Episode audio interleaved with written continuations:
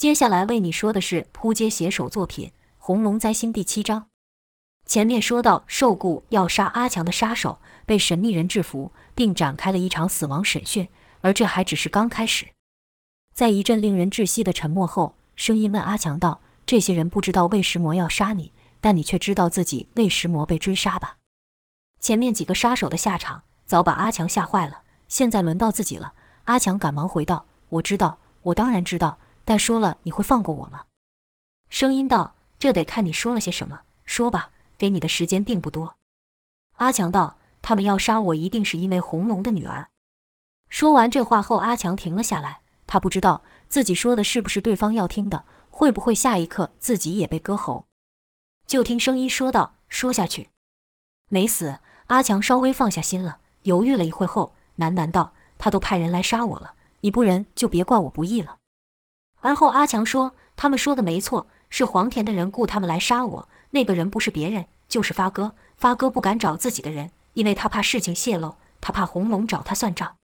声音道：“黄田的龙头需要这样对你一个小人物。”阿强道：“因为我曾帮他做一件事，他让我对红龙的女儿下药。”声音道：“下药？什么意思？你说清楚。”声音的语调似乎有些激动。阿强道：“有一天。”发哥突然找我说，他要和红龙去办一件大事，那件事十分凶险，很可能他自己也会没命。那时候红龙去哪都带着他女儿。发哥说，为了不让小孩涉险，叫我在饮料里下药，让他女儿睡着。听到这声音，是再也忍不住从黑暗中走了出来。声音的主人不是旁人，正是红龙。阿强怎么也没想到这一幕，脑袋瞬间空白，大口喘气，像傻了一样看着全身暴露青筋的红龙。红龙正在压抑自己，他怕自己一个控制不住就把阿强给掐死了。红龙道：“说下去。”阿强道：“不关我的事啊，龙哥，真的不关我事。我我只是在你女儿的饮料里下了安眠药而已，她的死和我一点关系也没有。”红龙回想起那一晚要出任务前自己怎么样都叫不醒小飞，这才把小飞给留下和发哥一起出任务。红龙一直自责，他知道就是因为自己不在小飞身边。才会害小飞被仇人绑走，但他怎么也想不到，对小飞动手脚的居然是一同出生入死的大哥。红龙问：“之后呢？”阿强害怕的问道：“之后？什么之后？”红龙又问了一次：“之后的事呢？”阿强哀求道：“不知道，我真的不知道，真的不关我的事。龙哥，你听我说，我和你女儿的死一点关系也没有。”红龙道：“不，你有。”就在红龙要动手干掉阿强的时候，四周突然发出桀桀的诡异笑声。之后，那声音说道：“动手啊，把这些人都杀了，像以前一样，有你在的地方就有死亡。”红龙以为是那些被绑在椅子上的杀手在说话，便回道：“急什么？下一个就轮到你们。”那声音突然变得极为大声，说道：“快啊，动手啊！”灾星听到“灾星”二字，红龙顿时惊了。灾星，这个在他噩梦中出现的名字。红龙环顾四周，问道：“你是谁？”就见黑雾在一个杀手身上凭空冒出，而后飞到另一个身上。当黑雾离开时，本来绑着杀手的位子便只剩下一具白骨。这一幕，众人都给看呆了，纷纷叫道：“这什么？发生什么事？那是什么？”又一个杀手变成白骨，惨叫声只持续了一会就消失了，因为那诡异的黑雾很快的就把其他杀手给静音了。还活着的就剩阿强跟红龙了，但那诡异的声音又说道：“你想听到什么？你以为你是无辜的吗？不，你一点也不无辜。有你在的地方就有灾祸，死亡一直跟随着你。”红龙怒道：“装神弄鬼的家伙，有种给我出来！”又一阵令人毛骨悚然的笑声，而后说道：“我一直都在你身边啊，你不会忘了吧？我说过我要亲眼看着你受尽折磨，一次又一次的受尽折磨，这次也不例外。”当红龙还在找声音来源的时候，阿强说道：“那是什么？”红龙顺着阿强的声音看去，眼前所现超乎了红龙的理解。最一开始被摔死在阿强面前的那个杀手，居然活过来了。红龙见过不少场面，但和这相比，都显得微不足道。是恐惧，红龙居然感到恐惧，这是噩梦中给他的感觉。红龙不愿意对这恐惧屈服，大吼一声为自己壮胆，骂道：“管你是什么，都他妈的给我倒下！”随着这声如雷怒吼，红龙灌注力量的一拳挥出，砰！一个身影像被炮弹打到一样疾飞而出，砰！是那个身影撞到水泥墙上所发。那被打飞的人居然是红龙。好巧不巧，红龙这一撞，居然撞到了开关，一瞬间有了光亮，但也只是这么一瞬间，光像是被什么影响一样，只能微弱的闪烁。红龙怎么被那起死回生的尸体给打飞的，自己也不清楚。但就那么一下，红龙就感觉自己五脏六腑好像移位了一样。红龙挣扎想站起身，与此同时，那尸体对红龙说道：“对对，这样才对。不得不说，这次你找个替死鬼出乎我的意料之外。上次是我失算，被你打了个措手不及。你肯定以为我完蛋了吧？我也以为我完蛋了，但没想到这个城市居然有内魔一个地方。内魔的肮脏，内魔的愚臭。你说巧不巧？那里就是你附身的地方，也是我重生的地方。我要履行我的承诺，我要亲眼看着你一次又一次孤单、无助。”绝望的死去。对方说的话，红龙是一句话也听不懂，骂道：“你到底在说什么鬼话？”跟着就看红龙抄起一根砖块朝那尸体冲去，哐的一声闷响，砖块是砸下去了，砸的那尸体脑袋都裂了，红白交织的粘液喷出。可也就在同一时候，尸体一拳灌在红龙的腹部，红龙直接被打飞了起来，又重重摔落。尸体得意的大笑：“还没完，再来呀！”就看尸体一手将红龙抓起，另一手则对红龙狂轰猛揍。红龙那巨大的身躯在尸体手上就好布偶一样，尸体每打出一拳，就把红龙整个身体打得平飞起来。这力量哪是人的力量？强如红龙也无还手之地，更别提阿强了。他都已经吓得失禁了。尸体看到红龙的惨样，很是开心，把红龙带到一个镜子面前，使红龙能看到自己，而后说道：“看清楚了吧？这就是你等了几百年的人。”这就是你等了几百年的救命稻草，我现在就要亲手杀死他！我要你亲眼看着我把他的心给掏出来。所有和你有关系的人都会如此，因为你就是那一切灾厄源头，你的存在就是一件错误。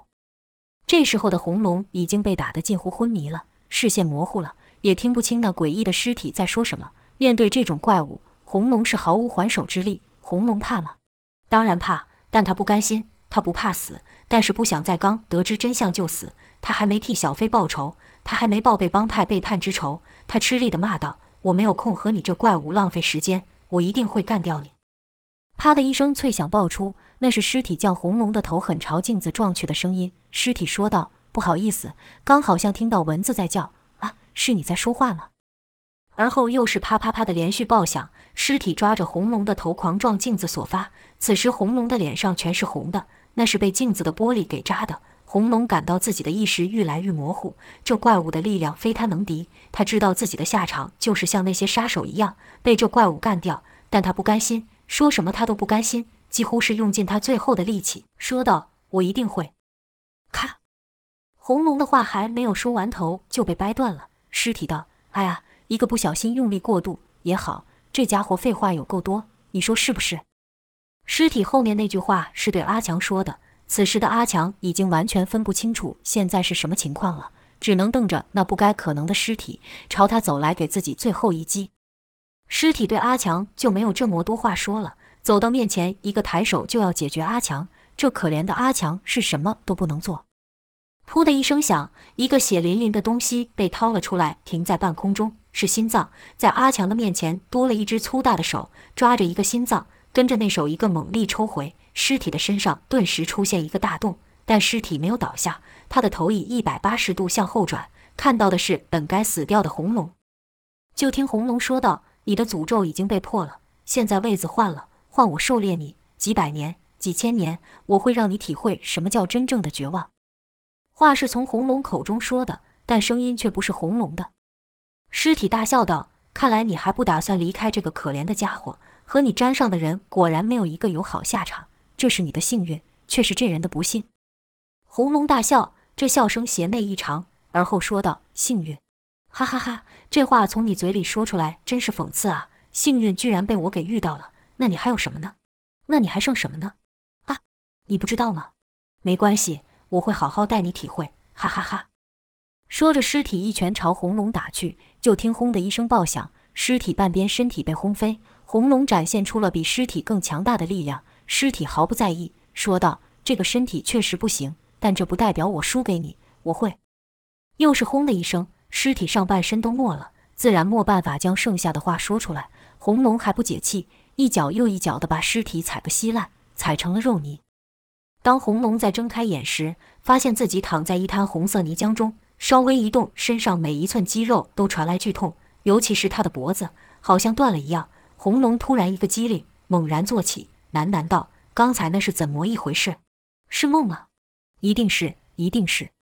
以前所限让红龙无法欺骗自己，说刚才那一切只是梦，因为那些杀手的白骨还在，那叫阿强的人也还在，尸体的碎块也还在。”红龙道。我不是死了吗？红龙看向镜子，确实是碎了。他的记忆就是从那里断的。那诡异的尸体呢？这到底是怎么一回事？喂，醒醒！红龙朝阿强喊了几声，阿强没有反应。红龙凑上前想叫醒阿强，边摇边说道：“你也看到了吧？刚才的事是真的吧？”红龙摇了阿强几下，阿强还是没有反应，这可让红龙着急了。红龙一边摇一边叫着，可很快的他就停手了。因为阿强死了，阿强的身上没有致命的伤，阿强是被吓死的。红龙愣了一会，而后大骂道：“该死，该死！”因为阿强这一死，就没有人能告诉自己刚才到底发生什么事了。红龙就这样看着现场，他努力的回想自己还记得的，而后惊道：“我刚才好像是死了。”红龙不敢再想下去，因为自己要是真的死了，那现在又是怎么回事？我难道也变成丧尸了？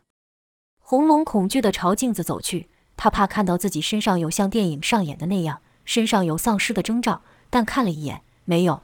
他又搬开嘴看了看自己的牙齿，也没有像吸血鬼般。红龙有些庆幸，但又更怀疑刚才所发生的事情是真的吗？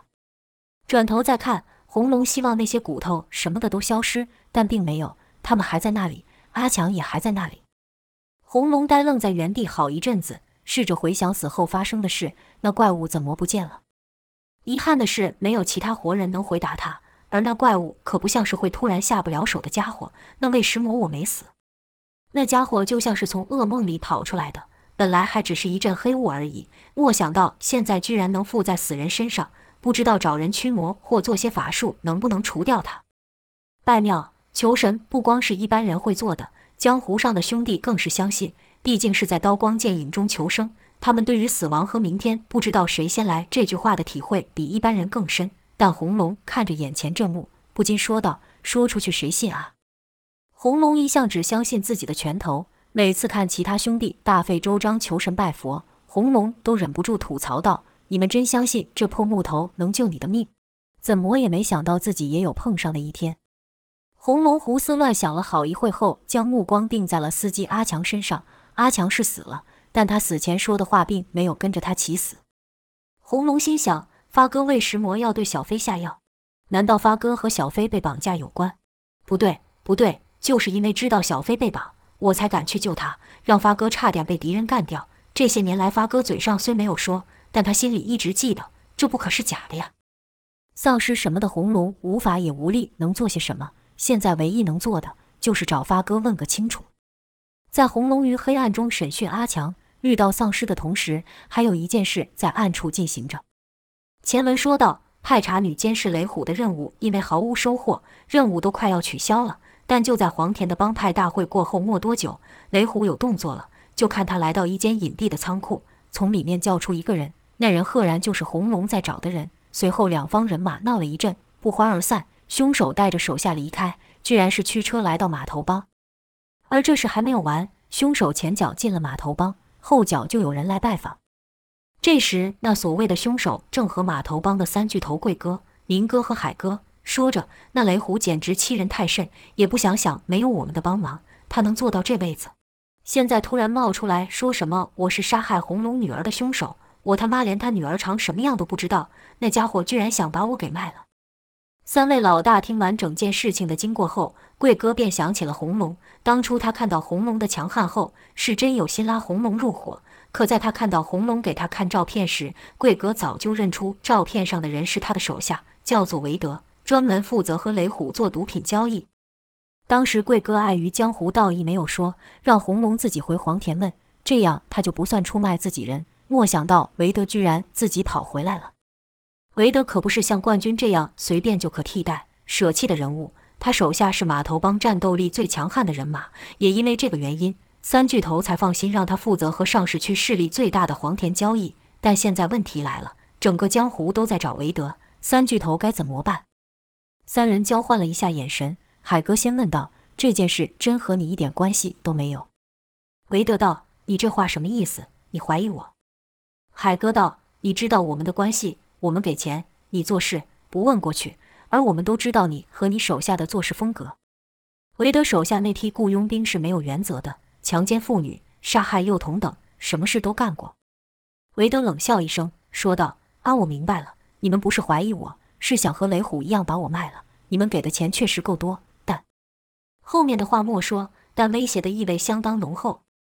三巨头也不是吃素的。”明哥是三人中个性最为暴躁的，说道：“注意你的嘴巴，不然我就把你和你那些禽兽手下都丢进海里喂鱼。”韦德又是一阵冷笑，而后说道：“要我命的人多了，最后看看是谁还站着。”林哥道：“那这样你觉得如何？谁能干掉你手下一个人头？我给十万，干掉你，我给一百万。要是你手下干掉你，不但能拿到这笔钱，还一点事也没有。”这话一出，韦德脸有点僵了。但依旧嘴硬道：“要玩命，我就没怕过。”随后用外语骂了一串。但韦德心里比谁都明白超能力的可怕，为了钱什么都干得出来。他自己就是如此。就看韦德落下一句狠话，气冲冲地甩门离开。这时海哥说话了。海哥话不多，只说重点。就听海哥说道：“不然这样，让韦德去把红龙干掉，这样事情不是都解决了吗？”贵哥道：“那不等于我们和黄田开战？”海哥道。这不是更好？我们都知道黄田也只剩这招牌能看了，里面哪一个没拿过我们的好处？干掉红龙后再干掉雷虎，不还省下一笔钱？贵哥怀疑道：“他能干掉红龙吗？”海哥道：“Who knows？这件事只有死神知道。但我想雷虎会把韦德告诉红龙是肯定的。我们早晚会和黄田开战，先下手为强啊。”林哥道：“这提议我喜欢，能吞下黄田这么一块肥肉，谁不喜欢？”但看贵哥还有担忧，海哥又说道：“像我刚才说的，黄田只剩骨头了，没什么可怕的。”这时，那位跟在韦德后面深夜来访的人进了房间，说道：“那你就错了。”三巨头透过守卫通报知道来人是谁，但真的看到这人出现在眼前，仍有些讶异，因为此时他是最不应该出现在这的人。林哥挑衅的说道：“是吗？我怎么看不出来这哪里有错？”那人说道。错了，从一开始你们就错了。林哥不喜欢人说话卖关子，不耐烦地说道：“我说你呀，是不是脑袋不中用了？不知道这里是谁的地盘吗？少在这边给我倚老卖老，我们可不吃你这套。有话快说，有屁快放，放完就给我滚。”那人面对明哥不礼貌的发言，表情依旧平淡。就听那人说道：“错就错在你们所找的合作对象。”海哥听出来那人是话中有话，说道：“你是指雷虎？”那人点了点头，海哥道：“说清楚。”那人道：“要不是靠你们的资源，雷虎的势力不可能发展的这么快，甚至可以说雷虎就是你们码头帮刻意挑选，打算之后在上市区插脚的一个卒子。而你们之所以挑雷虎，是因为其他势力你们也看不上。我这么说没错吧？”海哥没有否认，只是简略的说道：“所以呢？”那人道：“雷虎刚开始确实是一个很好控制的棋子，但现在他不是了。”他骄傲自大，目中无人。你们觉得他有现在这样的地位是靠你们的帮忙，但现在反过来了。他认为现在是你需要他，这点从你们最近的误会和他对你们的态度就很清楚了。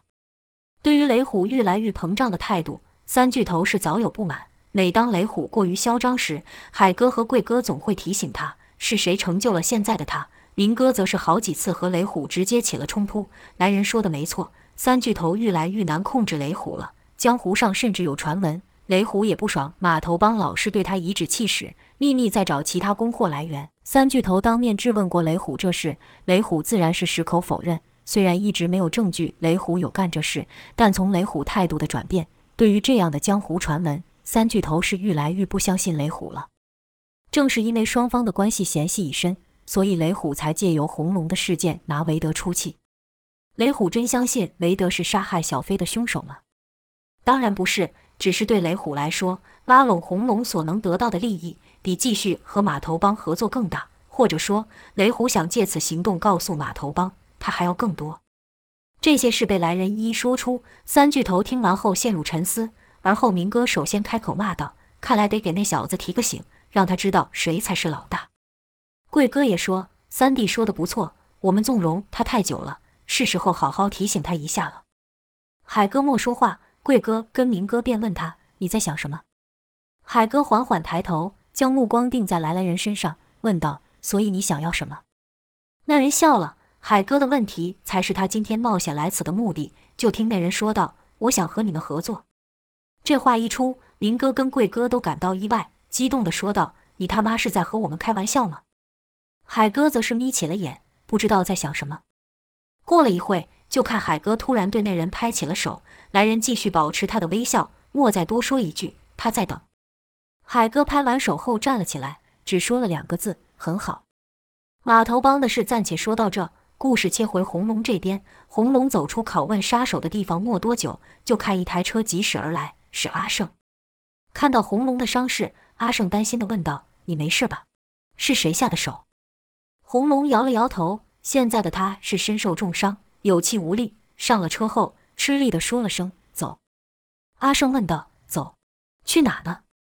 红龙道：“找发哥。”阿胜不解，问道：“发哥，找发哥做什么？”红龙没有回话，因为在他说完这句话后便昏过去了。当红龙在睁眼的时候，看的是熟悉的环境——红茶店。